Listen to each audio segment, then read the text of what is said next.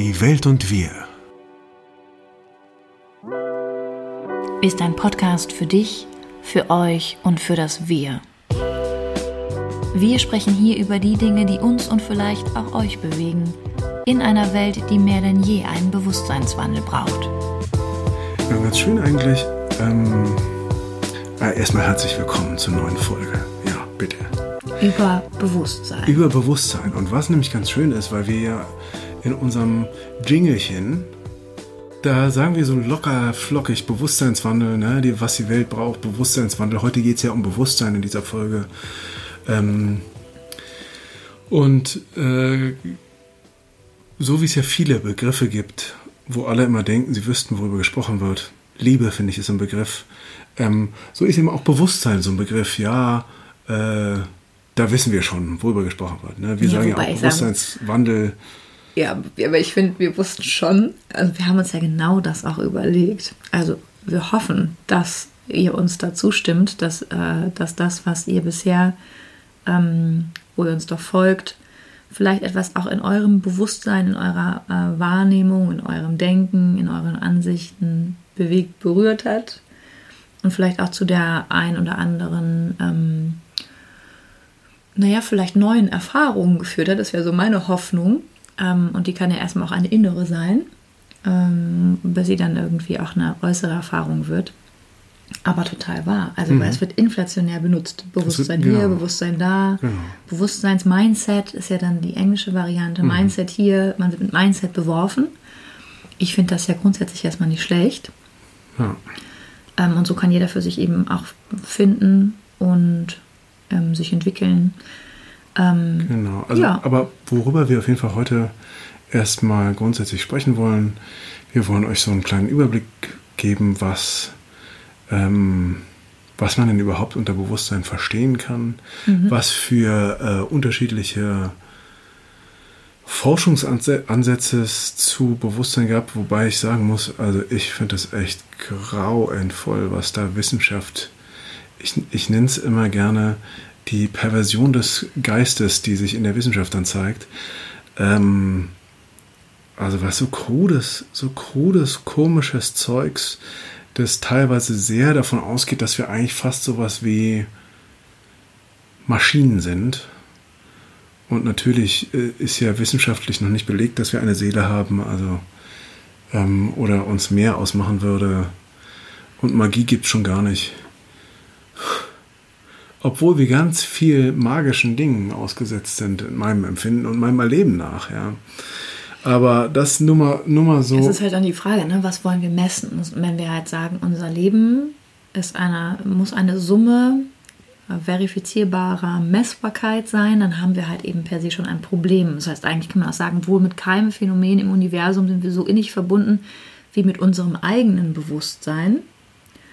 Das heißt, ähm, unser Menschsein, unsere jeweilige Individualität als Person, unsere komplexe Interaktion mit unserer Umwelt wäre ja ohne Bewusstsein erst einmal, wenn wir uns dem Begriff annähern, undenkbar. Das heißt, ihr hört jetzt gerade zu, wir sprechen jetzt hier gerade und unterhalten uns fokussiert über ein Thema. Also ihr denkt mit und ihr habt Assoziationen, ihr habt Gedanken zu uns, zu dem, was ihr hört. Wir haben die auch zu dem, ich zu dem, was du gerade gesagt hast. Das heißt, hier laufen schon die ganze Zeit Transaktionen, also ähm, Prozesse ab, ähm, zu dem Gehörten, zu dem Inhalt, zu dem Thema, eure Vorstellung, die mitbringt. Und zwischendurch lassen wir uns von was ablenken, ähm, denken über vielleicht das Sandwich nach, in das ich jetzt reinbeiße oder später oder du über den Tee, den du jetzt hier noch trinkst. Also all das geschieht auf dieser Bühne unseres ganz persönlichen Bewusstseins, unseres Erlebens, ne, erst einmal per se. Das heißt, nichts in dieser Welt kann uns so gewiss sein wie die Tatsache, dass wir bei Bewusstsein sind, in dem Moment, wo wir darüber nachdenken nachdenken können. Nachdenken können oder das wahrnehmen und das von uns selbst, ne, also über uns selbst nachdenken und ein ganz großer Teil auch in der Psychologie oder auch in der Neurowissenschaft gehört zu per se. Da kommen wir auch gleich nochmal zu, zu der Definition. In dem Augenblick, wo wir Sprache sprechen und ihr versteht, was wir sagen, ähm, haben wir damit schon eine Beweisführung eines Bewusstseinszustandes, ne, der uns zugesprochen wird. Ja, also, und Descartes bringt es dann mit Ich denke, also bin ich auf dem Punkt. Dem, äh, du hast ja so schön nochmal eingelesen, das Hörbuch ne, zu Ja, Descartes. das ist ein ganz besonderer Freund von mir, der Descartes. ja. also Der- musst du kurz Also erzählen. der ist, der ist ähm, also wenn, wenn auch äh, ich, wenn auch ich nicht weiß, wie stark ähm, Descartes den Menschen als mechanistisches Wesen eingeschätzt hat, so hat er, war er sich eindeutig, ist er mit sich selbst übereingekommen, dass Tiere rein mechanistische Wesen sind und dass auch alle, ähm, äh, was von anderen vielleicht als Wesensäußerungen bezeichnet wird, hat er als reine Geräusche bezeichnet. Also ein Hund, der jault zum Beispiel, wenn man ihm beim bei lebendigem Leibe aufschneidet. Das hat Descartes tatsächlich getan. Er hat den Hund auf dem, Was? auf dem, dem Hund, den Hund seiner Frau, ähm, und es ist nicht belegt, wie seine Frau darauf reagiert hat. Äh, ich hoffe mit einer Bratpfanne oder einem Nudelholz oder irgendwie sowas, ähm, ihm wirklich Schmerzen zugefügt, weil er hat den Hund auf dem Küchentisch festgenagelt und dann seine, seine ähm, Reaktionen äh, interessiert äh, ähm, aufgezeichnet. Er hat ihn festgenagelt und dann aufgeschnitten und seine Innereien sich angeguckt und äh, ihm zugehört, wie er äh, erbärmlichst winselnd verstorben ist. Was war das nochmal für ein Buch, was du da vorgelesen hast?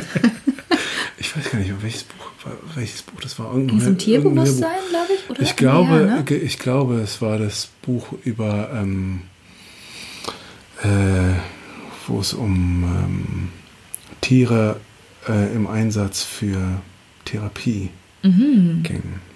Und grundsätzlich über was Tiere in unserem Leben ähm, für uns bedeuten können und äh, positiv sich auswirken können. Von einem Herrn Mutschler und seiner Kollegin geschrieben. Okay. Ganz schönes Buch. Gut, dann kann man dann auf jeden Fall an der Stelle sagen, okay. Ähm, Die Heilkraft der Tiere heißt das, genau. Das war der Titel. ganz schön. Ich weiß nur, dass du irgendwann nach Hause kamst und gesagt hast, Descartes müsste man selber mal auf einen Tisch, auf einen, an den Tisch nageln oder so. Ja. Wieso Oder es könnte auch sein, dass ich sowas gesagt habe, Descartes kann mich mal am Arsch. Schön. Ja. Ja, also mich, mich tatsächlich auch. Weil ich, ich finde, ich muss auch sagen, wenn, wenn wir jetzt über Ich denke, also bin ich sprechen, ähm, und das ist natürlich gefährliches Halbwissen jetzt an dieser Stelle, weil so intensiv habe ich mich mit Descartes doch nicht auseinandergesetzt. Aber gerade das Denken ähm, äh, ist auch eine große, eine große, wenn wir uns jetzt über Bewusstsein und Bewusstseinsentwicklung hin zu einem anderen großen, schönen Bewusstsein äh, unterhalten wollen, ist natürlich das zu viele äh, Denken und vor allen Dingen das zu viele Denken ohne ähm, äh, den emotionalen Faktor zu betrachten, ähm, die, wirklich eine Pest. Und, und was sehr, sehr schädliches kann dieses Denken sein. Und ähm, dass meine Identifikation beziehungsweise mein, äh, mein Ich und auch über die Definition von Ich und Selbstwahrnehmung und ähm, äh, Selbstbewusstsein, ja, wo wir über Bewusstsein sprechen, angeht, ähm, da brauchst du doch wesentlich mehr als nur zu denken, sondern es braucht vor allen Dingen ein äh, gesamtumfängliches äh, umfängliches Empfinden äh, gepaart mit Gedanken. Ähm, Ja, das nur zu dem lieben Descartes. Ja, also ich glaube, Descartes, natürlich, dass der jetzt noch sich da noch, mm, ja, also mm, ich würde dir, also kann dir zustimmen, dass, dass er mich da, äh, ich denke natürlich nochmal anders darüber nach, auch über Bewusstsein und halt eben auch über das Unterbewusstsein und das Unbewusste. Und ähm, für mich unterhalten wir uns jetzt, wenn wir über Bewusstsein sprechen, über die Spitze des Eisberges. Das heißt, äh, sowieso kommen jetzt mit der darauffolgenden Folge im Anschluss über das Unterbewusste oder Un Unterbewusstsein äh, zwei Drittel ähm, von dem, was uns als Menschen auch ausmacht. Und dass da halt eben aber auch Grenzen fließen sind, ähm, ist super spannend. Und heute geht es für mich vor allem halt eben da, also um einen Fakt, dass wir uns halt eben, obwohl es ja nur so ein verschwindend geringer Teil unseres Denkens, unserer bewussten Wahrnehmung von uns selbst ist, wenn man jetzt eben sagt, okay, es ist sogar unter 10 Prozent, ähm, unserer, unserer gedanklichen Strukturen, Prozesse im, ähm, äh, die, wir, die wir halt eben so im Laufe des Tages ähm, oder auch ganz grundsätzlich in unserer Wahrnehmung denken. Ähm, und wir haben noch ein viel, viel größeres, ähm, mächtiges Sein, äh, das in uns schläft, in uns wirkt ähm, und hat eben auch einen großen Teil oder den größten Teil unserer Handlung nährt. Ähm, dann ähm, habe ich jetzt den Faden verloren tatsächlich. Auch schön. ja, weil ich so viele Dinge gerade sagen wollte. Glaube ich halt, genau, geht es halt darum, wir erleben das ja so selbstverständlich. Ne? Also wir erleben uns und das Bewusstsein, alles, was es eben ist, als unglaublich selbstverständlich und haben auch oft das Gefühl, das Bewusstsein irgendwas mit Aufmerksamkeit zu tun hat. Ich widme mich dem bewusst oder ähm, ich fokussiere mich darauf bewusst. Wir kommen da auch nochmal so in die Psychologie, unterteilt das tatsächlich nochmal in unterschiedliche Stadien. Das streifen wir gleich nochmal, auch über Bewusstsein, wo bei den Tieren, wann haben Tiere jetzt ein Bewusstsein oder nicht und woran könnte man das festmachen. Das finde ich auch eine wichtige Frage, die wir uns stellen können. Ähm, nachdem Descartes jetzt im Selbstversuch halt zu so einem, wiederum finde ich halt so, so unglaublich, oder? Also man findet das, was man finden will, feststellt, nee, nee, so ein Hund, das ist ein mechanistisches Wesen ähm, der hat kein Bewusstsein. Nach so einer Selbsterfahrung, naja, weiß ich jetzt auch nicht, ob die jetzt wirklich repräsentativ dann gewesen sein kann. Genau, es ähm, macht dann aber sehr Sinn, dass, er, dass es ihm nur ums Denken geht, weil nur ein Mensch, der total in seinem Geist ver verwurzelt ist und nichts empfindet, kann ja überhaupt nicht zu so einer Überzeugung kommen, wenn er ein Tier so leiden lässt.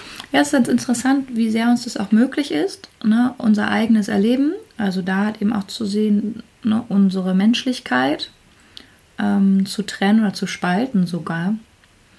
Ähm, und halt eben, da finde ich Perversion of Mind eigentlich einen ganz guten Begriff, äh, den man finden kann.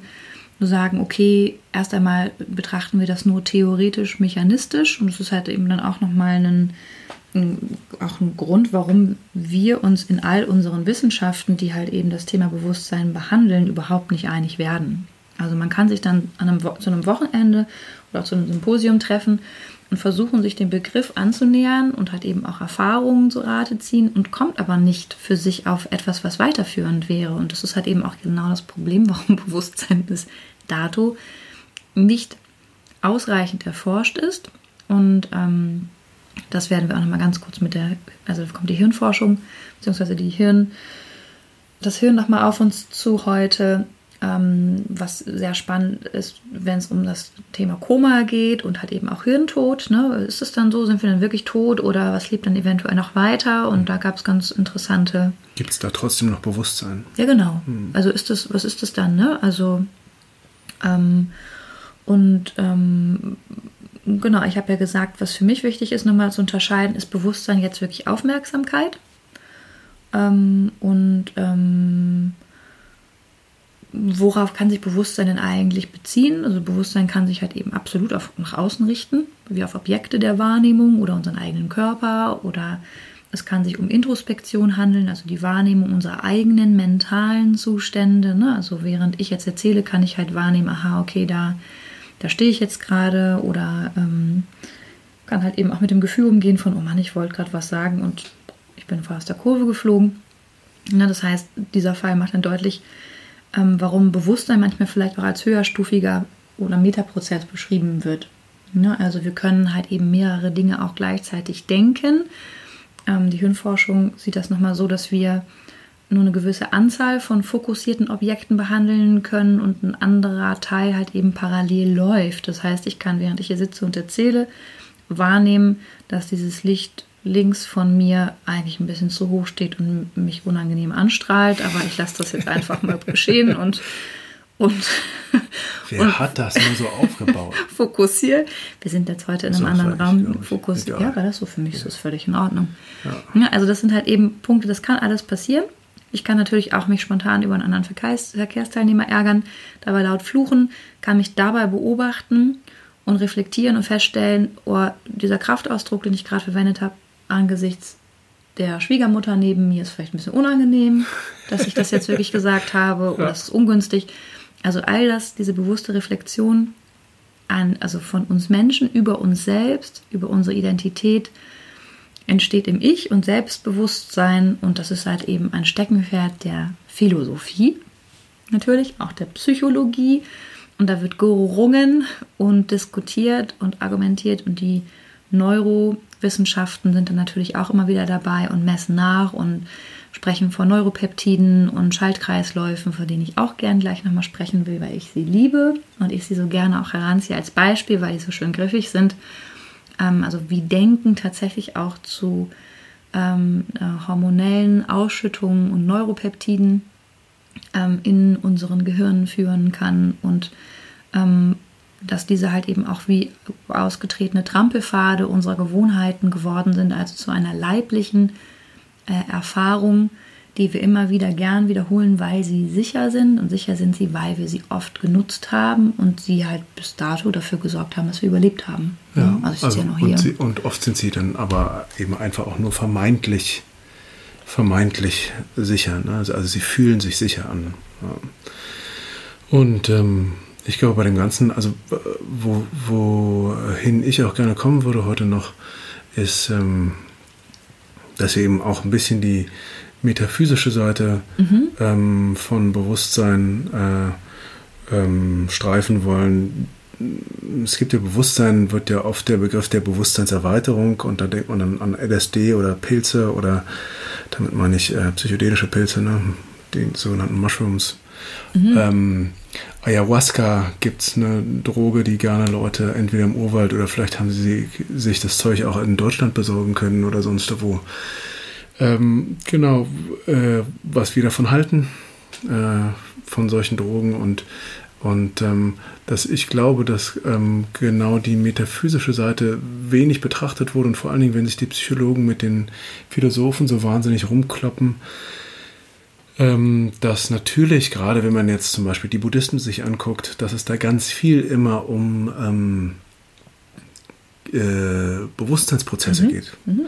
Ganz viel um Gedankenlenkung, um Aufmerksamkeitslenkung und ähm, eine Entwicklung von dem, was zugegebenermaßen auch ein abgelabberter Begriff ein bisschen ist, weil er so wahnsinnig viel jetzt auch in, in der Wirtschaft benutzt wird, ist die Achtsamkeit. Mhm. Ähm, und äh, Achtsamkeit ist ja nichts als eine Ausdehnung der Aufmerksamkeitslenkung und einer sozusagen einer Entwicklung der Fähigkeit, Aufmerksamkeit ähm, auf äh, stärker auf äh, entweder ein Ziel oder unterschiedliche Prozesse, beziehungsweise eigentlich auf das gesamte Tun auszudehnen irgendwann.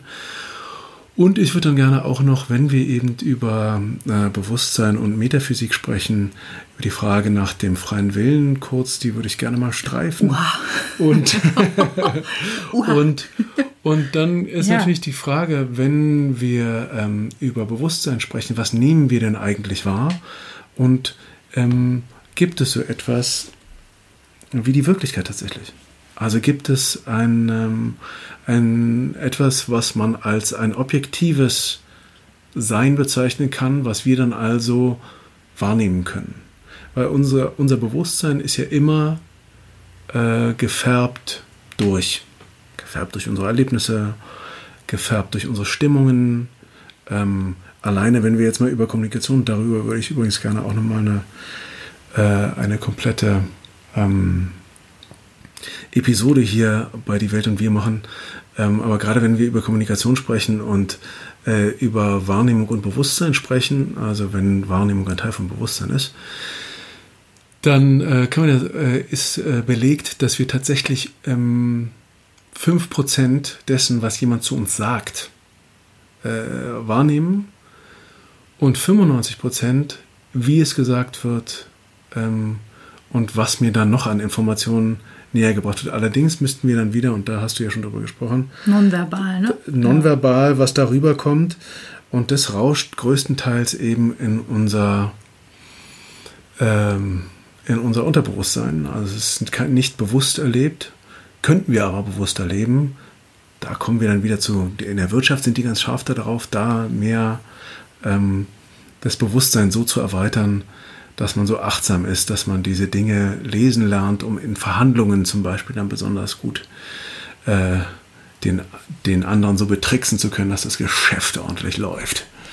Ähm, genau. Das Verkauf einfach dann, ne? Ja. Also es ist einfach dann Sales. Ja. Also ist dann. Na, Sales beziehungsweise Kampf ist das. Mhm. Eine Stimmt, Kampfvorbereitung ja. in dem Wirtschaftskampf. Mhm. Also wenn man jetzt sagt, okay, was gibt es für, für Ideen, für Interpretationen? Ne? Wir haben ja gesagt, Philosophie, Naturwissenschaft sieht halt eben verschiedene Aspekte und Entwicklungsstufen.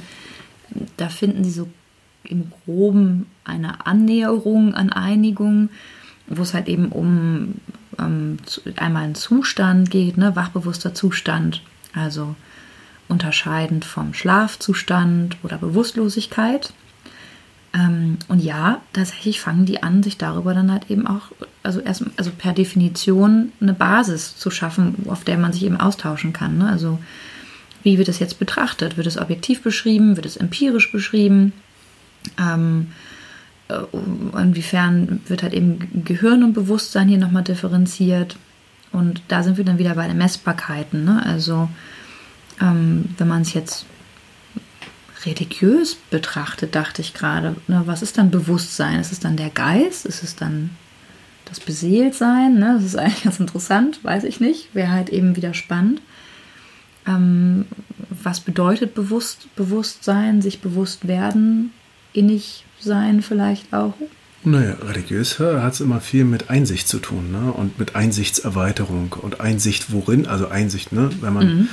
kommt ja von irgendwo hinein sehen mhm.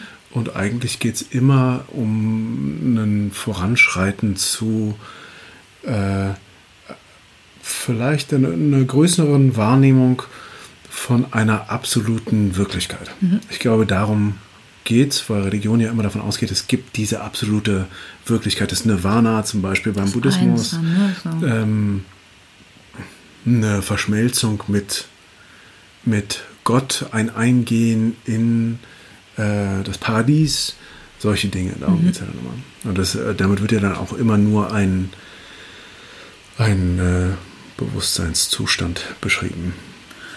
Und dann gibt es halt eben auch nochmal Bewusstsein als phänomenales Bewusstsein, also Bewusstsein dann, ne?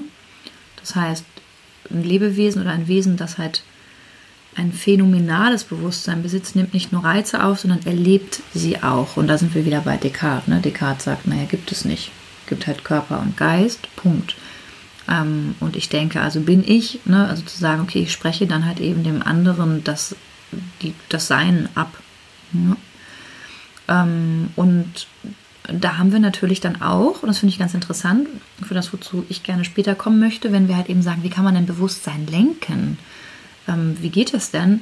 Halt eben auch zu sehen, wenn wir bei einem phänomenalen Bewusstsein sprechen, natürlich werden wir Dinge anders wahrnehmen, wenn wir Schmerzen haben, wenn wir uns freuen, wenn wir frieren, wenn wir Hunger haben, wenn wir am Existenzminimum leben, wenn wir gerade verlassen wurden. Ne? Das heißt, das hat auch viel mit hinreichend komplexen Gehirnstrukturen nochmal zu tun, dass wir überhaupt so ein Bewusstsein haben können. Und in der Philosophie wird das ähm, halt eben auch nochmal äh, thematisiert ähm, und besprochen, ne, was, was das halt eben wiederum für Schwierigkeiten aufwerfen kann. Dafür können wir jetzt, da haben wir keine Zeit für, noch nicht dazu kommen. Wenn es euch interessiert, schreibt uns bitte, weil dann sprechen wir über die Abhandlung der Philosophie an der Stelle. Das wäre eine riesige Autobahn, ein Autobahnzubringer, den wir jetzt hier nehmen müssten in eine ganz, ganz andere Richtung nochmal. Ja, ähm, aber da kriegt man vielleicht auch Kopfschmerzen von, weil es so Kopf ist. Wir können ja jemanden einladen, der da vielleicht uns da so durch, auch ein bisschen durchführt, der nämlich eben auch Philosoph ist. Wäre halt die Frage, wenn es euch interessiert, gebt uns doch mal ein Feedback. Ich würde mich total freuen. Ja.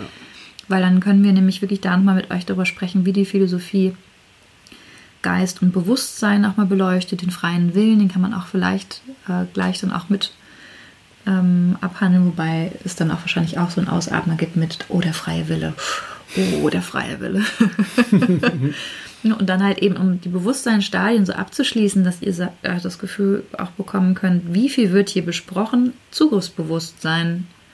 Also Kontrolle über meine Gedanken zu haben, Entscheidungen zu treffen und koordiniert zu handeln, ist halt eben auch ein, ein Department, was bei Bewusstsein besprochen ist. Und was wir eben eingangs besprochen haben, Bewusstsein als gedankliches Bewusstsein. Ihr folgt uns, ihr denkt darüber nach, was ihr jetzt vielleicht gerade noch trinkt oder esst oder was ihr tun wollt.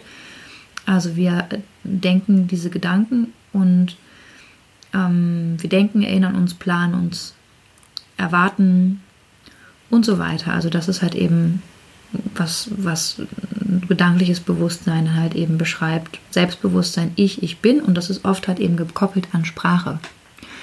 Und, ähm, und dann halt eben Individualitätsbewusstsein. Ich bin meiner selbst bewusst und darüber hinaus auch der Einzigartigkeit, die mich als Lebewesen ausmacht. Und mhm. ich kann auch die Andersartigkeit anderer Lebewesen wahrnehmen. Und das kann man halt eben auch schon auf Tiere übertragen. Ne? Elefanten können sich im Spiegel erkennen, Schimpansen, Orang-Utans, ähm, Delfine, Schweine. Ähm, Finde ich gerade in Anknüpfung an unsere letzte Folge über ein, ein, eine, äh, eine Anlehnung an der größten Schweinemastbetriebe auch nochmal spannend. Ne? Also ein Schwein weiß, dass es es selbst gibt und dass es halt eben ähm, auch einem anderen Schwein gegenübersteht ja, und kann sich selbst erkennen im Spiegel und sagt, das bin ich, ich bin das hier, dieses Wesen. Na, also eine Annäherung da an, ähm, ja, auch ein, ein, viel zu wenig erforschter Bereich ne, von den Wesen, die mit uns diese Welt teilen. Und es ist halt eben nur ein Teil ne, von wenigen Arten. Also wir sind da, ja, haben da extrem Nachholbedarf. Hm. Kann ich nicht anders sagen. Ähm, eine, eine Sache mhm. würde ich gerne noch ähm, sagen. Also wenn wir über Bewusstsein sprechen ich, und auch Bewusstseinserweiterung und ähm, äh, Bewusstseinslenkung, meintest du ja auch, mhm. Ähm, dann glaube ich, da können wir dann vielleicht nachher auch drauf kommen, geht es halt ganz viel um äh, Eigenfeedback. Mh, hm, das Bewusstsein auf jeden Fall erweitert, ne, wo man die ganze Zeit immer sagt, okay, wie geht es mir jetzt eigentlich gerade? Also, mhm. ähm, was ist eigentlich gerade bei mir los? Was für Bedürfnisse habe ich eigentlich gerade und so? Ähm, und, und dann wieder, ne, das ist sozusagen Feedback mir selbst gegenüber, mhm. dann, wie wirkt der andere eigentlich gerade auf mich? Und dann nochmal die Überprüfung der Frage, was hatten der eigentlich wirklich gerade mhm. gesagt? Dann kann sich Bewusstsein vergrößern und so.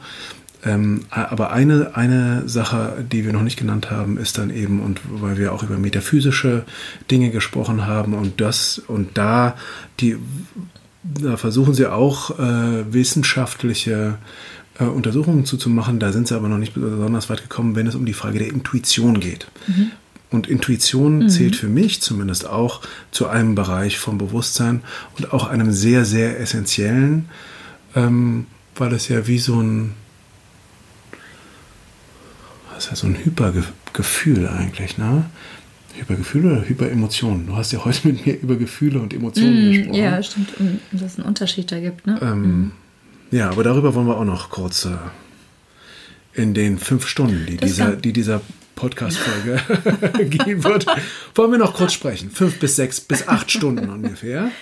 Nein, Weil das sind ja nur so kleine Themenchen. wir brechen das jetzt wirklich radikal runter. Ne? Das, ist, das müssen wir tun, weil sonst ähm, halt eben nur einen Teil von euch damit mit abholt. Für die, die jetzt sagen, oh, ich finde das total spannend, kannst du mir oder könnt ihr noch mal mehr was über ähm, ähm, die na, phänomenologischen ähm, Bewusstseinsstadien oder das phänomenale Bewusstsein, Zugriffsbewusstsein erzählen. Was ist denn da jetzt nochmal irgendwie von größter Bedeutung oder so?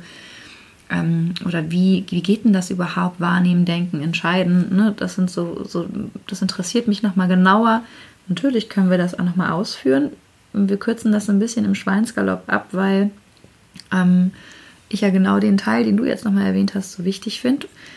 Ähm, und da kommen wir vielleicht noch ein bisschen mehr, also zum Thema Intuition, wenn es ums Unterbewusstsein geht und, und ums Unbewusste und halt eben auch um die Ebenen, wie stark halt die Erlebnisse, die wir gemacht haben und die wir machen, unser Bewusstsein prägen. Ne, das heißt, ich erzähle das ja eigentlich, glaube ich, in jeder Folge. Ne?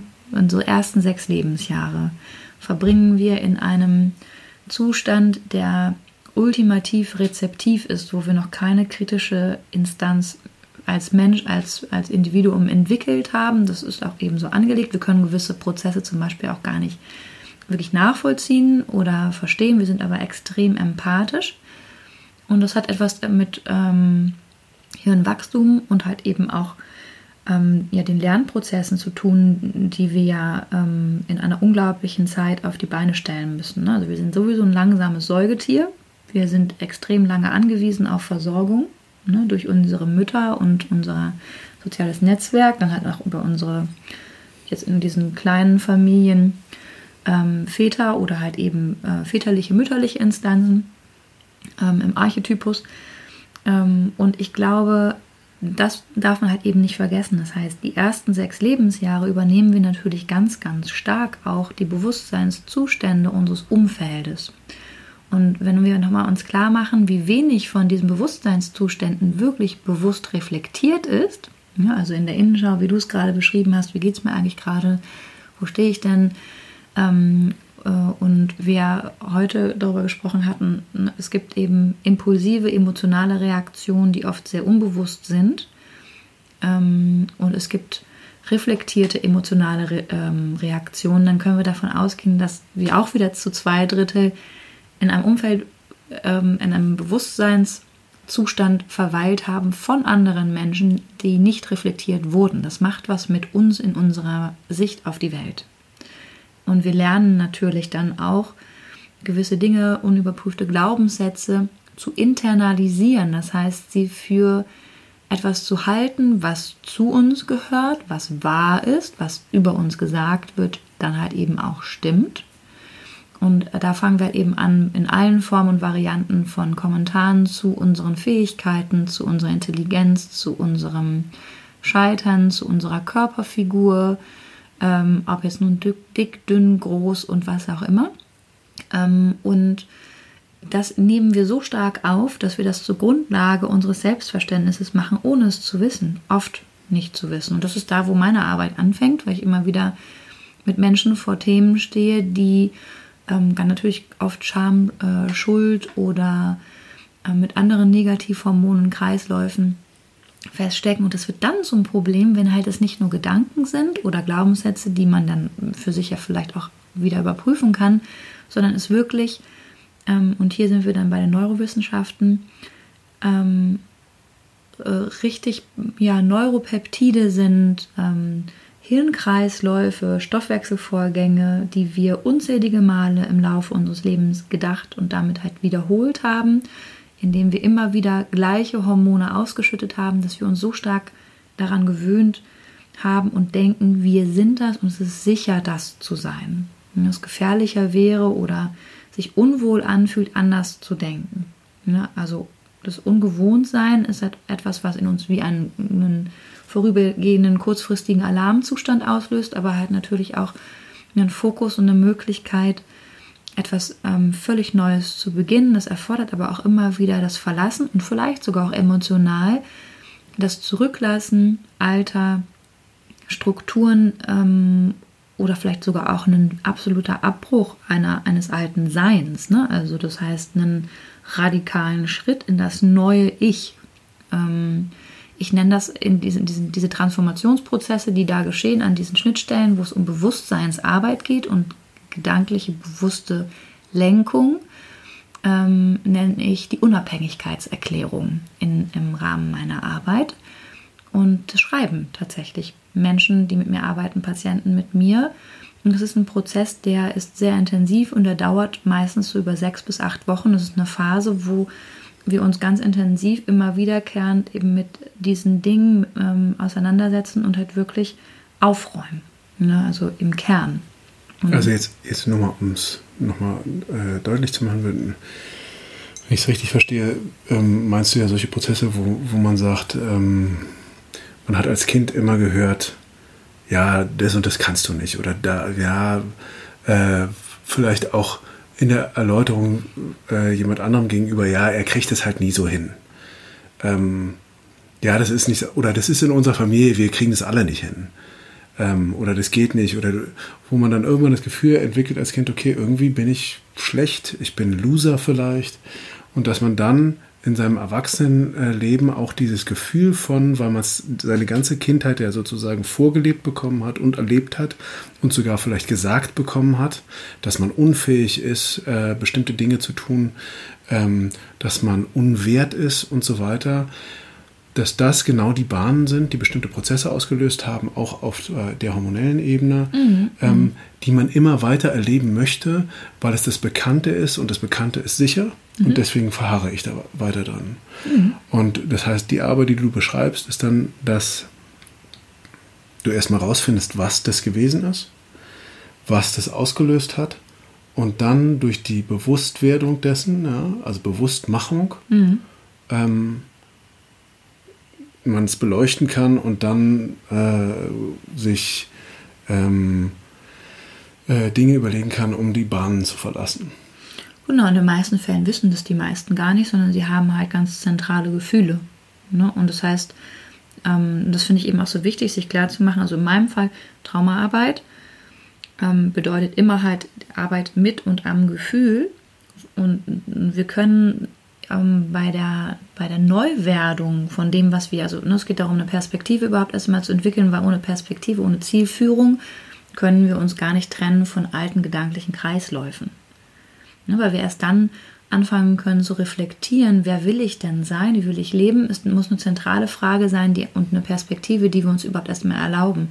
Es kann manchmal passieren, dass jemand kommt, der stark traumatisiert ist, der auch mit einem stark, einer starken emotionalen Ladung kommt, noch gar nicht dahin kommt, überhaupt darüber nachzudenken, wer er sein könnte.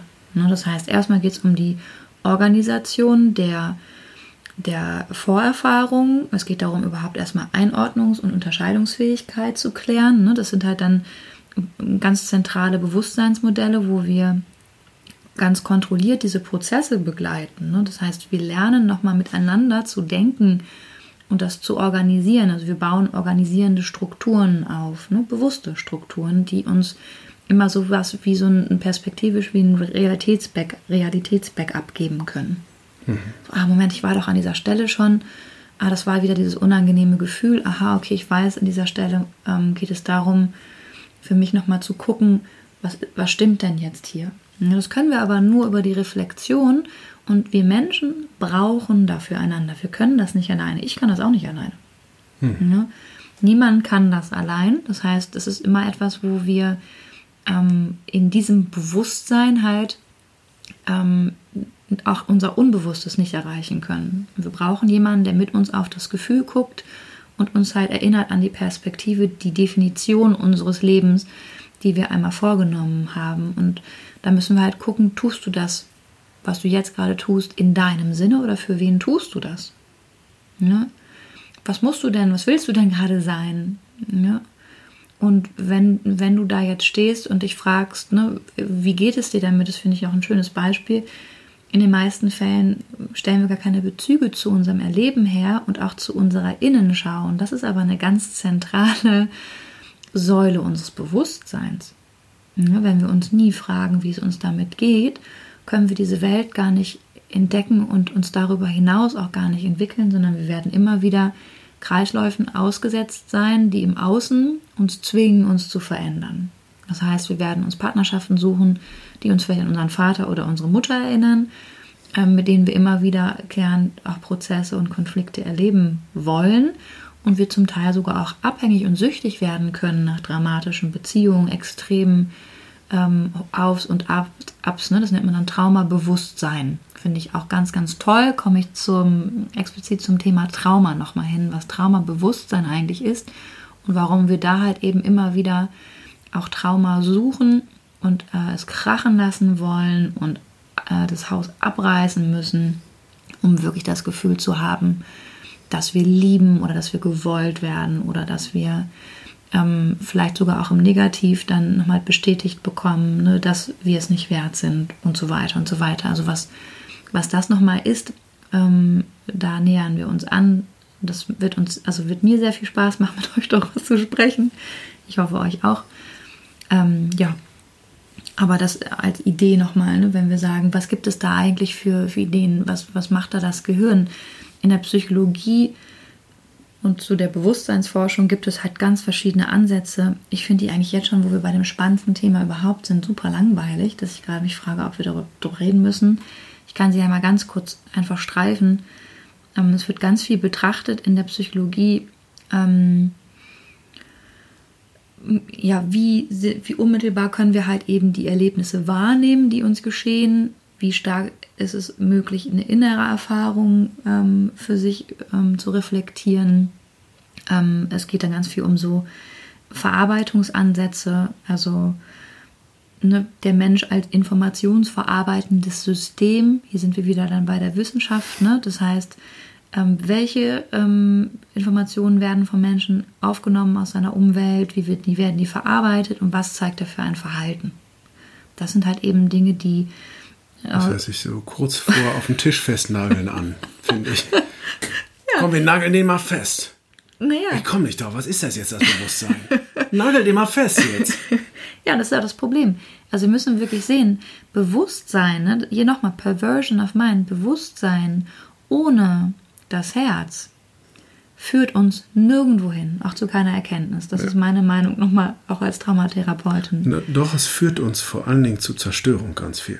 Kann halt eben sein. Ne? Also das ja. ist halt dann ein Teil, das berührt dann halt eben auch, ähm, also das zeigt halt einen Teil der Menschlichkeit. Ne? Das ist auch etwas, wenn wir, wenn wir keine Herzensbildung anstreben, neben der Bildung von einem Mindset, wie es ja irgendwie neudeutsch heißt, und, und einem Bewusstsein, dann kommen wir da auch nicht hin, dass, es, dass wir darüber einen Bewusstseinswandel oder vielleicht sogar auch Ansätze für eine andere Welt, die ähm, weniger Rassismus innehält, die weniger äh, Missbrauch an, an Wesen wie ne, Menschen, Tieren und allen anderen, die diesen Planeten bewohnen, ähm, ähm, zur Folge haben wird. Ähm, und wir halt uns vielleicht dann irgendwann auch nicht Probleme selber schaffen, weil das ist ein Thema. Ne? Also das, was, worüber ich gerade spreche, ist eine Paradedisziplin für künstliche Intelligenz. Ne? Also dieses System entwickelt sich immer weiter und wird immer schlauer werden. Also wenn wir darüber sprechen, ne, dass es um Informationsverarbeitung geht und wie welches Verhalten durch, durch welche Erfahrung halt eben optimiert wird, haben wir hier ein Problem. Ja, dann haben wir auch wieder hier ähm, ne, ähm, Mensch, menschliches Gehirn auch in der, ähm, in, der, in den Neurowissenschaften. Wie speichern wir Informationen ab, habe ich schon mal gesagt. Ne, das wird davon ausgegangen, Zugriffsbewusstsein hat ähm, einen Kurzzeitspeicher, wir haben Kurzzeitgedächtnis, ein Langzeitgedächtnis und wir können uns nur gleichzeitigen, so das nennt man sogenannte ähm, ja, drei, drei Objektbezüge oder drei Bezüge ähm, Bewusstsein und insgesamt aber halt eine Aufmerksamkeitslenkung auf sieben Bezüge in einem Moment, wie jetzt du beim Sprechen, äh, ich beim Sprechen, du beim Hören, da sind wir schon, ne? Ähm, also eine, eine, gewisse Aufmerksamkeit, die selektiv ist, ne, wird dann halt eben ähm, betrachtet. Das ist ein, das nennt sich das Arbeitsgedächtnismodell nach Baddeley. Ähm, das ist alles jetzt Hirnforschung und so weiter. Ich will euch damit nicht langweilen. Ich finde es nur wichtig, das zu erwähnen, dass wir halt eben das auch als Problem haben. Also einerseits natürlich ist es wichtig, dass hier geforscht wird. Natürlich ist es wichtig, dass man sich auch mit Bewusstsein auseinandersetzt und dass man herausfindet, wie lernen wir, wenn es denn zur Folge hätte, dass wir tatsächlich ähm, auch den Menschen begegnen in der Förderung.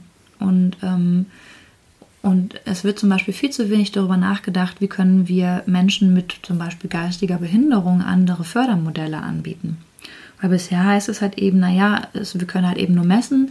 Es gibt eine relativ äh, starke Intelligenzverminderung und die hat zur Folge, dass dieser Mensch wahrscheinlich gewisse kognitive Prozesse nicht ähm, so äh, laufen lassen kann oder eine gewisse Entwicklung abzusehen wäre und dann passiert halt aber eben relativ wenig. Und dann bilden wir Fachkräfte mittelgut aus und dann wollen wir auf einmal halt eben sagen, wie integrieren wir denn jetzt zum Beispiel jemanden mit einer geistigen Behinderung und Intelligenzminderung und wie integrieren wir einen Autisten, wie integrieren wir, wissen wir nicht.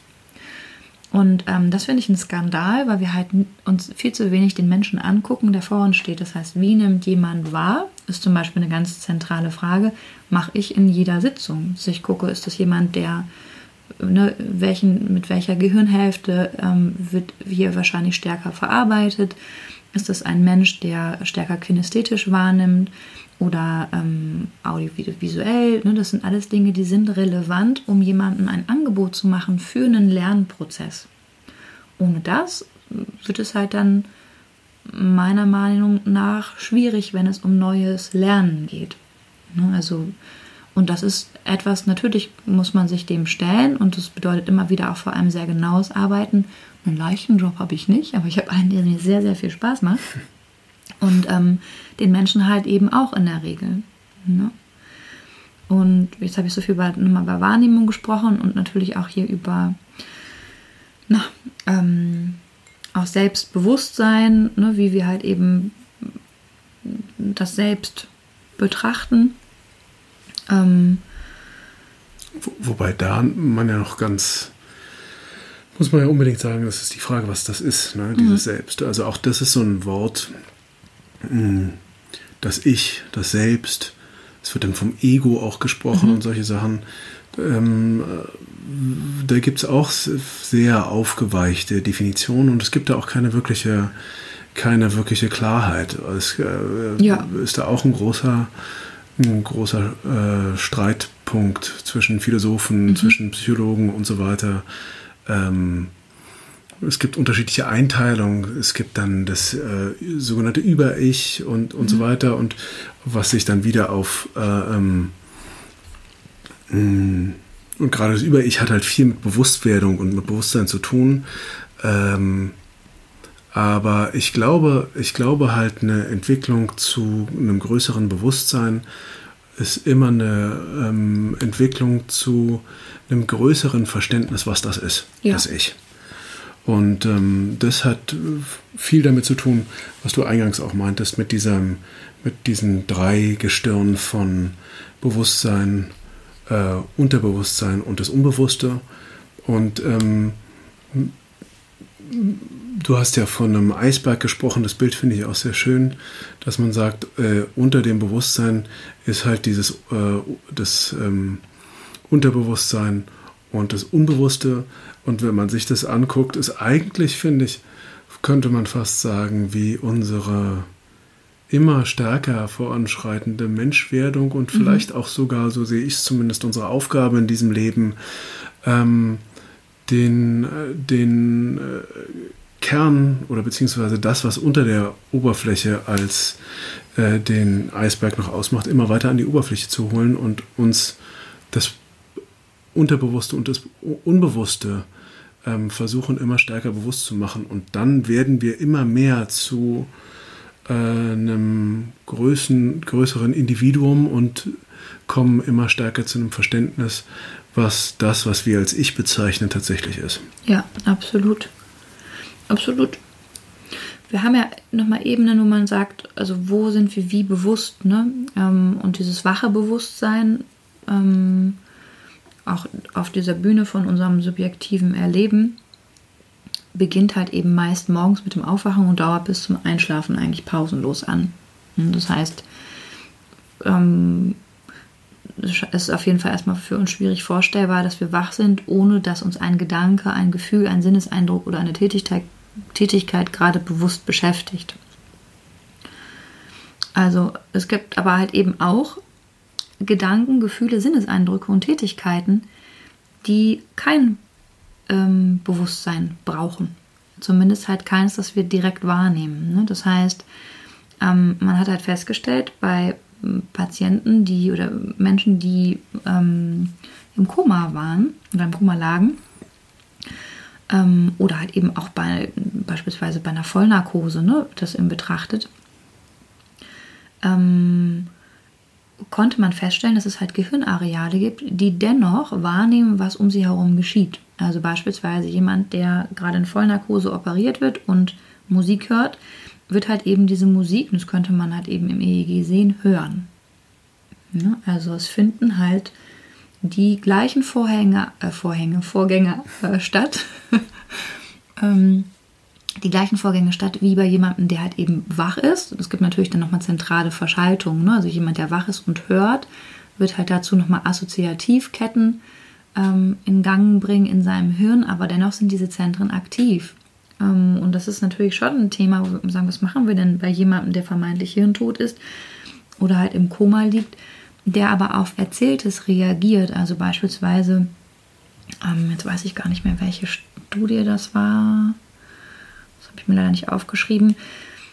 ähm, ging es halt eben darum, dass ähm, bei einem mehreren Patienten, eine amerikanische Studie, ich reiche das gerne nach, wen es interessiert, ähm, ging es um ähm, die Erzählung von Tennisspielen beispielsweise, also bei denen, die halt früher, äh, also vor ihrem Koma, ähm, Sportler oder Tennisspieler waren, die erinnert wurden über eine Erzählung, ein Essay, eine, eine, eine Lesung über, zu diesem Sport, in ihrem Gehirn halt eben aktive Zentren gezeigt haben, die, die ähm, aufleuchten, wenn halt eben diese Tätigkeit ausgeführt wird. Das heißt, im Gehirn ähm, gibt es dann ein Areal, der ähm, eben diese motorischen ähm, Sinneszellen aktiviert hat, die im Gehirn halt eben zu dieser Ausführung führen. Ne? Oder genauso die Vorstellung von einem Erlebnis ähm, ähnliche Areale oder fast die gleichen Areale aktiviert bei wie bei dem Erleben dieses Erlebnisses. Das heißt, das, was wir uns vorstellen,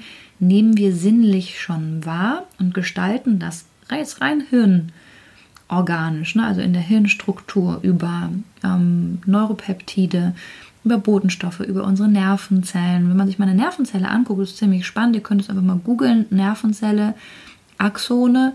Dann werdet ihr sehen, und gibt es halt bei Videos, wenn ihr dann klickt bei Google, halt unzählige Clips von Nervenzellen unter dem Elektronenmikroskop, die vor allem eins wollen, nämlich wachsen. Also egal wo die, in welches Milieu, in welche Gewebstruktur die eingebracht werden, auf welchem Untergrund, die fangen halt eben an, ähm, sich massiv und stark halt ähm, zu orientieren und die wollen wachsen, die wollen neue Verbindungen schaffen. Und das ist das, was jetzt, wenn wir uns das zellulär uns angucken, der Kern unserer Menschlichkeit ist. Wir kommen auf die Welt und wir wollen eins, wir wollen groß werden, wir wollen lernen, wir wollen wachsen.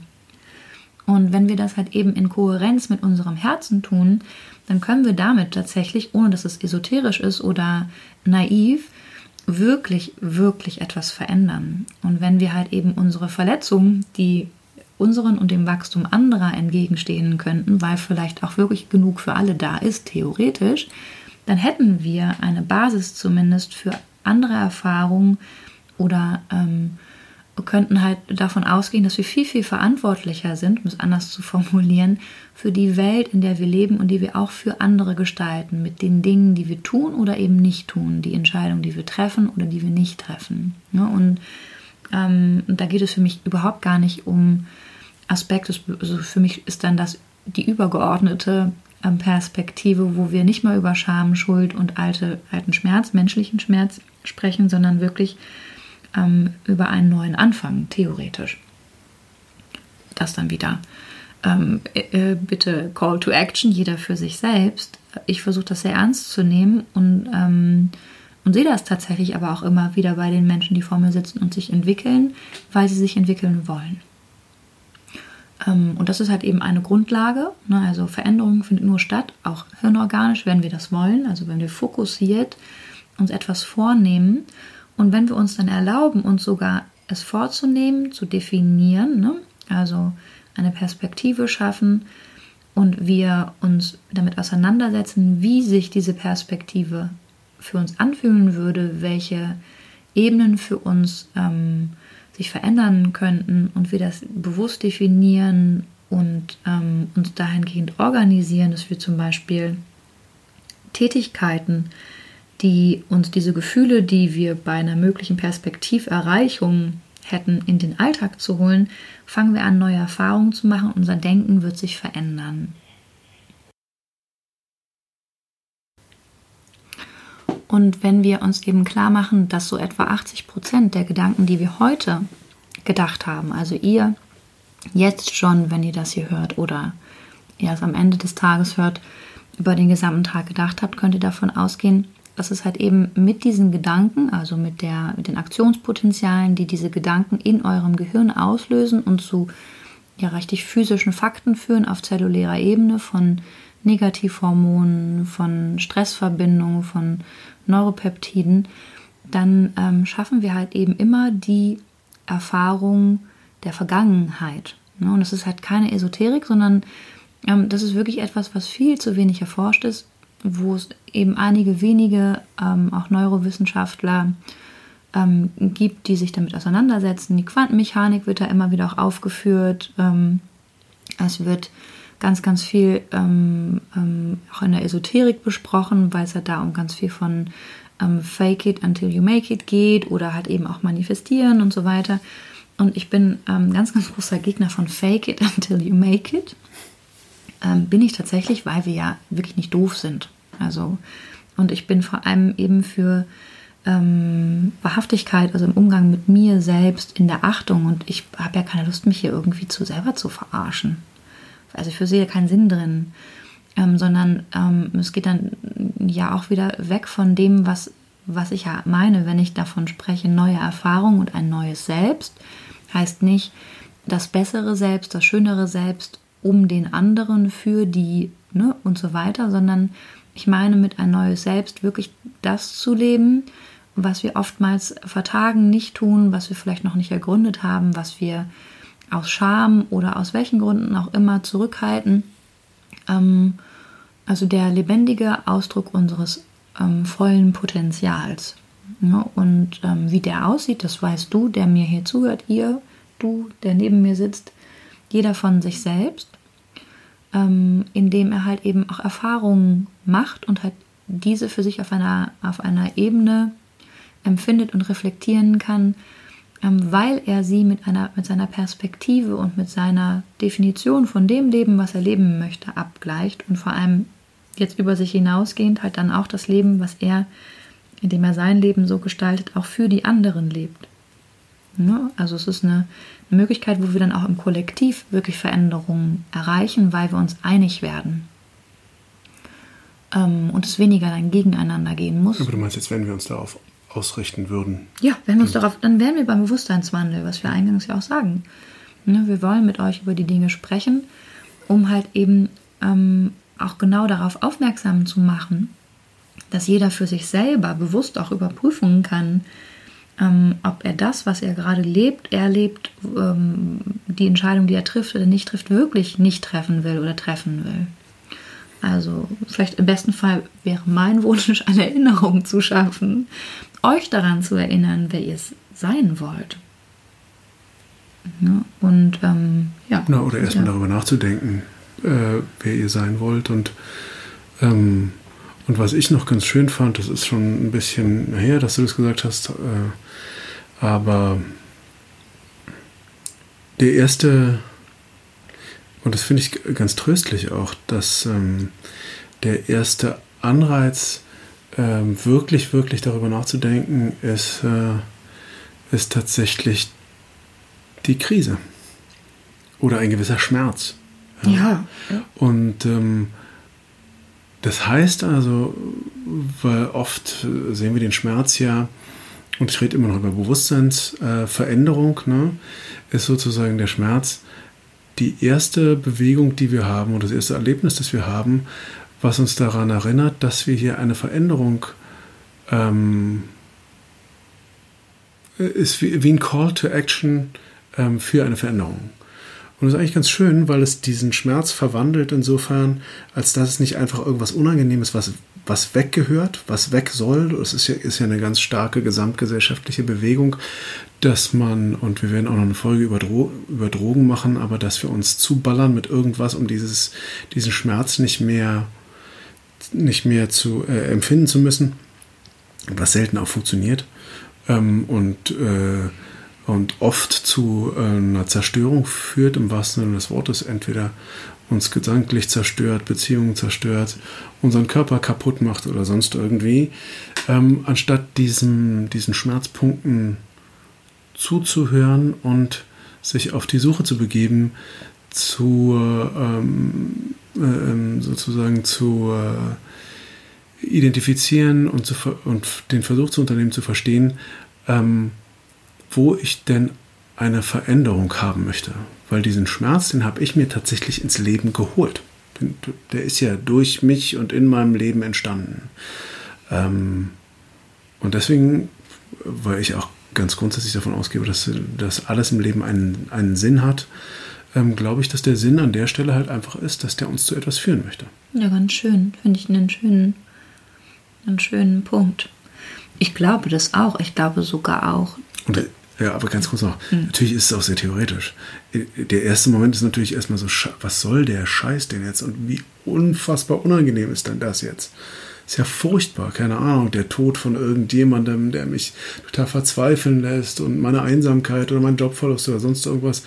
Äh, ich sage gar nicht, dass man da nicht erstmal, also bitte immer auch erstmal empfinden. Nicht gleich sagen, oh ja, na eigentlich ist es ja toll. Das ist dann wieder so esoterisch äh, weg, weg. Also man soll jetzt nicht den, den harten Moment in seinem Leben esoterisch weglächeln. Da bin ich überhaupt kein Freund von. Das finde ich total zum Kotzen. Ja, nur mal ganz kurz. Also ich glaube wirklich zu Ende empfinden und sagen, okay, ich stehe an einem Punkt und ich fühle mich grottenunglücklich und total beschissen und ich könnte nur heulen oder ich könnte nur schreien oder ich bin so aggressiv. Aber das zu Ende empfinden und dann an der Stelle der großen Krise sagen, so, okay, und jetzt stehe ich auf ähm, und nehme den Kampf auf und nehme sozusagen den, den Anreiz, ähm, durch die große Krise zu sagen, okay, und jetzt entwickle ich mich da raus und zu was anderem hin. So mache ich das. Auf jeden Fall. Also ein Kampf kann dann auch ein Surrendern sein. Ne? Also es kann manchmal viel, viel härter sein, als einen offenen Kampf zu führen, sich dem hinzugeben ja. und es zuzulassen, was geschieht und es nicht zu wissen. Ja? Und im Nichtwissen, also in dem Augenblick, wo jetzt auch nur mal rein hirnorganisch, wo ich sage, ich weiß es nicht und ich es auch empfinde, geht in meinem Gehirn etwas los, das ist ja ein Gedanke, der wiederum dann ne, eine physische Folge zur Folge hat, nämlich meine kleinen Aktionen, meine Neuropeptide sagen, die weiß das nicht. Wir haben ja auch kein Angebot. Es gibt jetzt hier auch keine theoretische Möglichkeit, also diesen Gedanken gibt es vielleicht sogar noch nicht mal. Und dann geht es darum, okay, wie, wie oft wurde hier schon gedacht, ich weiß nicht. Was gibt es hier für, für verlässliche äh, Datengrundlagen in der Bibliothek? Ja, und dann, so sind wir halt eben organisiert. Ne? Gibt es Angebote für, übrigens, so stelle ich es mir dann mal vor, ne? so kleine Assistenzen, Assistenten, die dann sagen, ähm, das wäre eine Möglichkeit für, ich weiß es nicht, passt das? Passt nicht, okay. Also das heißt, in dem Augenblick auch zu akzeptieren, dass wir es nicht wissen, in dem Augenblick es nicht wegzulächeln, in dem Augenblick, wo wir es eben fühlen. Also in der, in der Traumatherapie gibt es dann so den auch vielleicht etwas abgedroschenen Satz, aber ich finde ihn sehr treffend. What you can feel, you can heal. Also es geht darum, ne, eine Veränderung in unserem Gefühl können wir eben auch nur über unser Gefühl gestalten. Wir können uns das erklären, wir können reflektieren, wir können das rationalisieren und dort eben dann auch unsere zwölf Abwehrstrategien anwenden, um gewisse Dinge zu verschieben. Aber wir brauchen für eine ähm, Veränderung, eine Bewegung immer das Gefühl. Das heißt halt eben auch den Körper. Ne, wenn wir den Körper nicht mit berücksichtigen, dann können wir nicht weiterkommen. Und das vergessen wir in dieser Zeit oft. Wir brauchen die Natur, wir brauchen den Kontakt, wir brauchen die Berührung auch mit uns selbst, die Intimität mit uns selbst. Mhm. Ja, und das ist halt auch Zärtlichkeit mit uns selbst. Also ich spreche auch immer wieder mit Patienten über radikale Zärtlichkeit weil es halt eben auch oft in diesen, ähm, in der Veränderung von Bewusstsein um so radikale ähm, Strukturen und Disziplinen geht. Und ich mir denke, wenn die größte Disziplin die radikale Zärtlichkeit sein kann, zuallererst, und die Annäherung an die Intuition, zu der wir nochmal kommen, auch zu einem späteren Thema, dann haben wir eine ganz, ganz große, solide Basis, von der wir wirklich bewusst uns erleben können. Ja, und ähm, Genau, ich wollte noch ganz kurz schließend, ich glaube, dann wolltest du gerade noch was sagen, ne? Ähm, zu der Veränderung einfach sagen, in den meisten Fällen geschieht es uns, dass uns die, wie eine Bugwelle erwischt und uns umhaut durch einen äußeren Umstand, der uns zum Umdenken auffordert und zwar oft radikal. Das können Krankheiten sein oder Todesfälle, Unfälle und so weiter. Ähm, Abbrüche von, von einem, unserem Lebensstream, unserem Fluss des Lebens, der so radikal ist, dass er uns auffällt und stoppt. Und das können eben, ähm, nachdem wir es durchempfunden haben, wirklich wegweisende Momente sein, wo wir uns wandeln und uns nochmal auch definieren und entscheiden. Und in, in diesem Zuge heilen wir. Ne? Also in dem Zuge des Gefühls und immer der Perspektivsetzung, der Im Definition. Tun wir im besten Fall auf jeden Fall. Aber das ist halt, das wäre eine Möglichkeit, weil wir auch über praktische Fähigkeiten, Möglichkeiten, die wir uns die wir uns zugutekommen lassen können, sprechen wollen mit euch. Ähm, und ich habe ein ganz interessantes Gespräch mit einem Anwalt, der ähm, im Rahmen von ähm, ja, Menschenrechtsverletzungen äh, und halt eben auch Vergewaltigung als, ähm, als Kriegsmittel ähm, immer wieder auch Klientinnen vertritt, der gesagt hat, er findet das so schwierig. Er weiß, er findet es in seinem Berufssegment unglaublich schwierig, sich mit Trauma oder auch mit dem Umgang mit Menschen und dem, dem Bewusst, Bewusstsein und der bewussten Annäherung an einen, einen Teil der Aufarbeitung auseinanderzusetzen, was ich total verstehen kann. Es gibt gar kein Segment, das angeboten wird für diesen Berufszweig. Wie kann sich jemand bewusst im Bewusstsein. Für Anwälte meinst du jetzt? Für Anwälte, für, für Polizisten, ne? da gibt es mal so hier und da Fortbildungen, aber die sind nicht äh, fortführend. Und was ich sagen will, ist an, an der Stelle, wir haben dann darüber gesprochen, er meinte, was glauben Sie denn, was ist denn, was könnte denn eine, ein, ein Punkt sein, wo Klienten von mir sich sicher fühlen können im Umgang. Und ähm, ich fand die Frage unglaublich schwer zu beantworten, aber annähernd ist es die Perspektive, über die man sich unterhalten kann. Also diesen Moment ne, in der Orientierung, und das ist eben auch das, wo wir ganz bewusst werden können. Ihr, die hier zuhört, könnt in diesem Augenblick ganz bewusst sein und wahrnehmen, wo ihr seid und in diesem Augenblick in der Orientierung, wo ihr steht, könnt ihr sicher werden in den, in den Wünschen für das, was ihr ähm, mit eurem Leben vorhabt. Und das ist tatsächlich etwas, das ist einer der mutigsten Schritte in der Traumatherapie, über Perspektiven zu sprechen. Und es ist nicht immer möglich, ne? in den meisten Fällen zu beginnen auch nicht. Ne? Deswegen ist es nichts, was ich dem Anwalt empfehlen könnte. Aber das war eine Idee, die ich im Gespräch mit ihm so erörtert, erörtert habe, dass ich gesagt habe, das ist zumindest der Weg, der in eine Sicherheit führen kann oder in eine Heilung, weil er wegführt von der Vergangenheit und dem Erleben, ohne dass man, dass wir versuchen, sie zu verdrängen oder zu negieren, weil sie halt eben genau diese Basis ist für das Leben, das wir leben, von diesem Moment in diese Zukunft hinein. Ich hoffe, das war jetzt verständlich, aber es ist so ein Beispiel für die, für die Vielschichtigkeit. Mhm. Ja, ich meine, wenn du, wenn du von radikaler Zärtlichkeit sprichst, ne, ich, ähm, und uh, uh, if you can feel it, you can heal it. Mhm. Ich, ich glaube halt, also wenn wir jetzt mal noch, ich weiß nicht, ob das schon vielleicht zu früh ist, aber ähm, wir haben ja jetzt auch schon eine ganze Weile darüber gesprochen, wenn wir mal zu äh, Metaphysik und, äh, und der Frage nach der, nach der übergeordneten ähm, nach äh, dem, wo auch die Leute, die jetzt LSD-Forschung betrieben mhm. haben, ja, ähm, Leary und, und wie sie alle heißen, ähm, wo es immer um die Erweiterung und die Erweiterung des Bewusstseins mhm. geht. Ähm, ich finde, wenn man von radikaler Zärtlichkeit spricht, äh, erstmal vor allen Dingen wegkommen von dem sexuellen Gedanken, mhm. ja, also und Sexualität soll bitte, ja, bitte. Soll bitte seinen Platz haben und, und auch ähm, äh, von mir aus auch radikal zärtlich betrieben werden. aber, aber es geht, ähm, geht, wenn man jetzt von dem Metaphysischen äh, spricht ähm, oder von religiösen Ideen, geht es halt immer um eine ähm, Erweiterung von Bewusstsein ähm, äh, im Hinblick auf den Versuch, eine ähm, ultimative, ähm, eine Annäherung an eine ultimative Wirklichkeit zu erreichen. Mhm. Ja. Ähm, Im Buddhismus wird es dann als Nirvana bezeichnet ähm, oder Paradies oder wie ich vorhin schon meinte. Und ähm, ich glaube, diese, ähm, weil du von radikaler Zärtlichkeit gesprochen hast, diese, der Weg dahin zu ähm, einer größeren äh, Wahrnehmungsfähigkeit geht immer über äh, eine, du hast es jetzt radikale Zärtlichkeit genannt. Ich glaube, in den Religionen wird es immer als äh, Liebe und Liebesfähigkeit bezeichnet. Und mhm. da geht es halt um, um ja, so ein Satz, den jeder kennt, äh, liebe deinen Nächsten wie dich selbst. Ähm, ähm, eigentlich ein Ausdehnen und den Mut zu haben, seine Liebesfähigkeit auf alles und jeden so weit wie möglich auszudehnen, wie ich nur kann. Ja.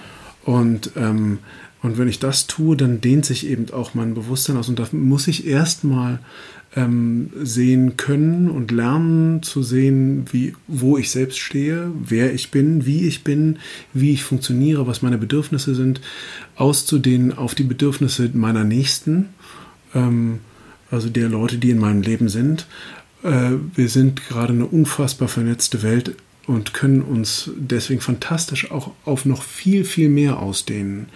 Ähm, nämlich, äh, wenn wir um die Bedürfnisse von Natur, von Tieren, von äh, Menschen an ganz anderen Orten, wo wir aufwachsen, ähm, keine Ahnung, wenn man sich jetzt Leute in Not vorstellt, wie zum Beispiel gerade im Jemen, wenn man sich Flüchtlinge vorstellt, ähm, die irgendwo in äh, äh, Lagern unter schrecklichsten Bedingungen hängen, wenn man sich ähm, die, äh, die ähm, kleinen Kinder vorstellt, die gerade unsere für unsere Billigklamotten ähm, in irgendwelchen Becken gefüllt mit Chemikalien rumwarten, um unsere bescheuerten Jeans zu, ähm, zu äh, äh, na, wie sagt man, färben, dann könnte man halt auf diese ganzen Dinge sein Bewusstsein ausdehnen und sagen, okay, ich begegne dem mit Liebe und aus dieser Liebe, weil Liebe ist was, ist nämlich überhaupt nichts, Liebe, Liebe, Liebe, Liebe, sondern ist tatsächlich etwas sehr, sehr, etwas, was immer in einem, äh, in etwas Praktischem mündet, also in einer Handlung. Ja? Mhm. Und, ähm, und ich glaube halt, durch diese Ausdehnung von Bewusstsein ähm, mit diesem Ziel, sich selbst gegenüber so liebevoll wie möglich zu begegnen und eben allen Dingen im Leben, dann dehnt sich Bewusstsein enorm aus. Und, ähm, und ich glaube, und äh, ähm, Religion behauptet, und zwar in allen Ausformungen, die ich so kennengelernt habe, Religion behauptet, dass wenn ich sozusagen in einen Zustand komme, in dem mir das gelingt, ähm, was viel übrigens auch mit Gegenwärtigkeit zu tun hat. Ja?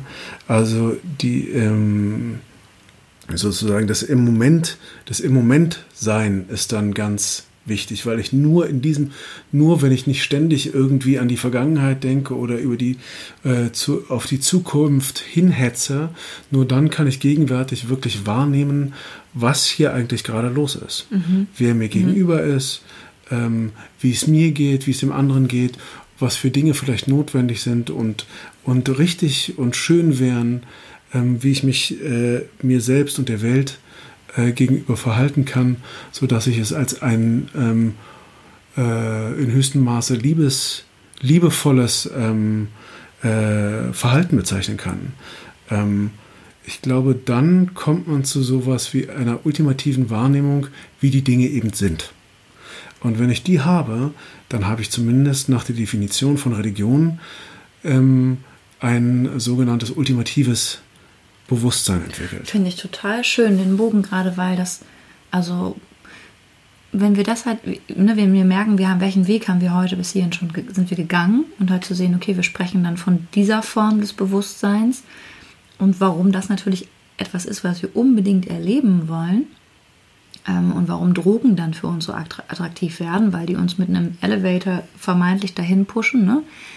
Ähm, und wir uns nochmal klar machen müssen, Drogen, also ne, gerade so Drogen wie LSD oder eben andere psychoaktive Drogen, wie jetzt irgendwie ne, aus, der, aus der Natur, ähm, funktionieren ja eben nur deshalb dahingehend Ayahuasca oder oder, weil wir halt eben schon physiologisch, neurophysiologisch ähm, die passenden Rezeptoren haben. Ne? Das heißt, es, wir können halt eben nur auf diese Substitute reagieren, weil in uns schon es diese Anlage gibt. Übersetzen wir das halt eben für das, was in uns liegt an Möglichkeit, ne, dann geht es darum, diesen Weg jetzt wirklich nicht mit einem Fahrstuhl zu fahren. Also kann man machen, aber es ist dann auch eigentlich so wie einem Kind einen Schlüssel zum Ferrari geben und sagen, hier bitte. Und es geht darum, wirklich diesen Weg zu Fuß zu gehen, zurückzulegen und halt da, daran zu arbeiten, dass wir dieses Bewusstsein für uns, für uns selbst, das, was wir sind, entwickeln und formen und halt eben auch ähm, ähm, gehen lernen. Ne? In dieser Form der, der Selbstreflexion, der Innenschau, der Liebesfähigkeit, das finde ich halt so schön, wie du das beschrieben hast, was genau darum geht. Das ist die Kohärenz, die ich meine mit dem Herzen. Mhm. Ne? Hat auch ganz viel mit Hingabe zu tun.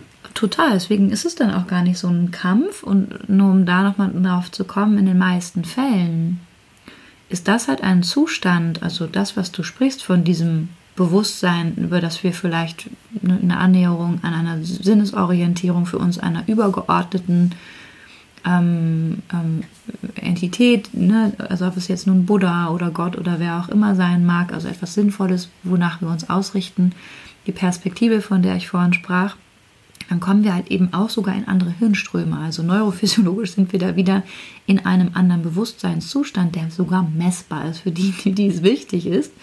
Das heißt, im EEG würde man feststellen, unsere Hirnströme haben eine andere wellenartige Bewegung. Ne? Das ist eben in dieser, in dieser Messung deutlich sichtbar. Wir befinden uns dann, wenn wir so denken können, ähm, eigentlich so in Gipfelerfahrungen, die wir während kreativer Zustände oder ähm, Meditation ähm, ähm, ja, erleben.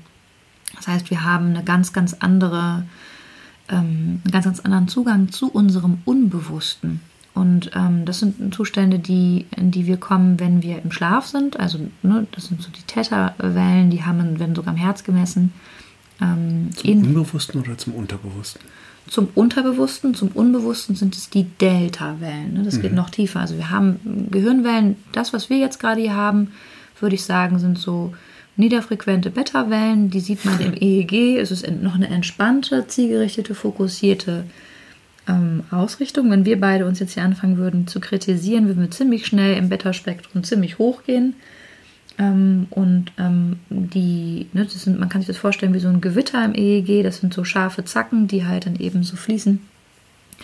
Ähm, und ähm, diese Beta-Wellen, die wir aber eigentlich, also die Hirnwellen unseres normalen Wachzustandes, laufen den ganzen Tag. Das heißt, es geht vor allem bei dieser Hirnstromaktivität, also unseren Gedanken, um eine nach außen gerichtete Aufmerksamkeit. Der logische, prüfende, bewusste, denkende Verstand ist halt eben aktiviert. Das heißt, ähm, je stärker wir jetzt unter Stress oder halt eben Kritik stehen, desto höher werden diese Ausschläge, desto stärker werden wir im Thema Amygdala, Angst ne, und Fluchtanpassung eben versuchen, dem anderen zuvorzukommen, Argumente ähm, fokussiert schon vorzubereiten, dem anderen gar nicht mehr zuhören. Ähm, Thema äh, Stichwort Straßenverkehr und so weiter. Ne? Das hatten wir eingangs. Das heißt, hier ist auch unser innerer Kommentator und Kritiker aktiv und das sind halt eben, wie wir oft eingangs auch meinten, unbewusste ähm, Dinge, die wir über uns selbst glauben, denken, gehört haben, ähm, die wir verinnerlicht haben. Und ähm, das sind auch Zustände, die können sich gut anfühlen, wo wir uns selbstwirksam, effektiv, wach, haarscharf, messerscharfer Verstand, Stichwort. Ne? Also all das sind Dinge, das läuft über, über ähm, Beta, aber das sind keine Hirnströme, die sich auf ein, ein größeres Kollektiv vielleicht sogar auch oder mit unserem Herzen verbinden. Und das kann ein Problem sein, wenn wir halt eben diese Gedanken und gedanklichen Strukturen nicht in Frage stellen, sondern uns einfach im Ganzen so erleben und wähnen, dass das tatsächlich die Summe all unserer Teile ist. Weil wir sind nicht das, was wir denken, wir können aber sehr wohl das werden, was wir denken. Also jetzt heute sind wir das noch, also in diesem Moment, aber wir können uns entscheiden, ob wir das wirklich in die Zukunft mitnehmen wollen, was wir jetzt gerade sind, oder den Konflikt, den wir jetzt hier gerade haben, oder eben nicht. Und das gestalten wir. Und dafür brauchen wir aber eben genau diese Ausrichtung, die Ausweitung auf etwas Größeres, etwas, was wir als sinnvoll betrachten, was wir wirklich wandeln wollen. Und dafür brauchen wir dann eben auch die anderen Hirnströme und Hirnwellen, die wir vorwiegend hoffentlich nicht nur im Schlaf, sondern auch in anderen Seinszuständen erleben. Der moderne Mensch der westlichen Industrienation weniger und leider halt eben aber auch der, der ähm, nicht privilegiert ist, eben auch weniger. Und daran haben wir zu arbeiten. Und damit kann ich jetzt, ich habe jetzt so diesen schönen Teil, den du dann noch so abgeschlossen hast, mhm. in der Ausweitung, vielleicht nochmal ähm, zu sachlich ergänzen. Mir ist es eben nur so wichtig, dass wir da ähm, über diese Vokabeln auch sprechen, ähm, weil die halt eben Antagonisten sind zu dem natürlichen Wachstum und vor allem zu der Herzensbildung, die diese Welt unbedingt braucht. Ja. Wenn es um Bewusstsein geht. Ja. Ja, absolut. So, jetzt sind wir durch ganz schön viele Themen gerannt. Ich bin nicht so, nicht so richtig auf die Tiere eingegangen. Ähm, Auf die Tiere und Bewusstsein? Ja, vielleicht so ganz scharf, scharf gestriffen. Wir kommen da sicherlich nochmal ähm, dazu. Das nächste Mal, also in der nächsten Episode, geht es um das Unbewusste oder Unterbewusste. Ja, und ich glaube, also, ich glaube wahrscheinlich, ähm, und das war mir jetzt, bevor wir diese Episode aufgenommen haben, gar nicht so klar, wahrscheinlich ist es das Größte, was wir tun können, ähm, genau an dieser Erweiterung von unserem Bewusstsein zu mehr Aufmerksamkeit, zu mehr Achtsamkeit für uns, für den anderen und für alle Prozesse, die da so im Inneren und auch übergeordnet laufen. Also weil Ja.